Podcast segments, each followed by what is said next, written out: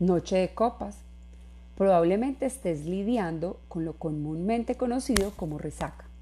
Este desagradable fenómeno ha perseguido a la humanidad desde que nuestros antepasados descubrieron por primera vez la fermentación. Esas sensaciones desagradables que provocan vértigo, sudor frío y vómitos después de una noche ruidosa son parte del intento de tu cuerpo de protegerse de las lesiones después de consumir bebidas alcohólicas en exceso.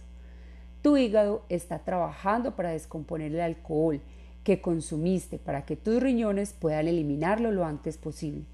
Pero en el proceso las reacciones inflamatorias y metabólicas de tu cuerpo te van a deprimir con una resaca. Tu cuerpo trabaja para descomponer el alcohol que se consume como etanol en el caso de la cerveza, el vino o las bebidas espirituosas, formando radicales libres de oxígeno dañinos y acetaldehído, un compuesto dañino también para tu cuerpo. Cuanto más tiempo permanece el etanol y el acetaldehído, más daño pueden causar a tus membranas celulares, proteínas y ADN, por lo que las enzimas de tu cuerpo trabajan rápidamente para metabolizar el acetaldehído a un compuesto menos tóxico, el acetato. Con el tiempo, tus niveles de etanol caen a través de este proceso metabólico natural. Dependiendo de cuánto hayas consumido, es probable que experimentes una resaca, ya que el nivel de etanol en la sangre vuelve lentamente a cero.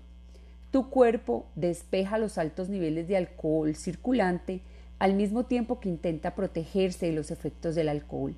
El consumo de alcohol también afecta una variedad de sistemas neurotransmisores en el cerebro, incluidos el glutamato, la dopamina y la serotonina.